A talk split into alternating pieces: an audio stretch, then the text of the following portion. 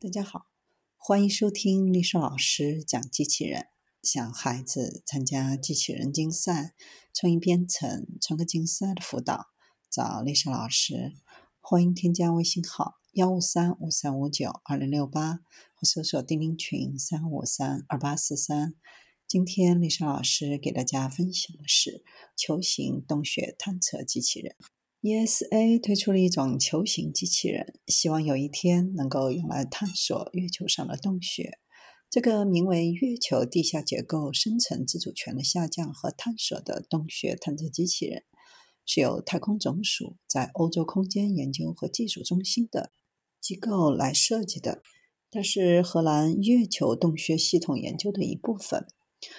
研究人员对月球的洞穴非常的感兴趣，尤其是想在月球上建立永久性潜射站。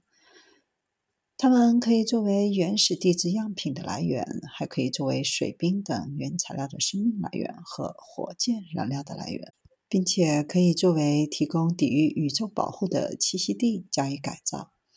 困难在于洞穴具有以坑穴形式存在的开口。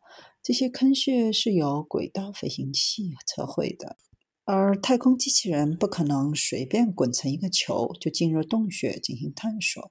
为了克服这个问题，由维尔兹堡的团队设计了一个18英寸的机器人，通过绳索降落到这些天窗当中。一旦着落到地面，机器人就会断开连接，由可伸展的杆推开着滚动。这些杆也可以用来清除障碍物、分析岩石的特性。当机器人使用激光雷达以 3D 方式绘制洞穴的时候，细绳将用作 WiFi 接收器，与地球保持通讯，还可以用来测量温度和辐射。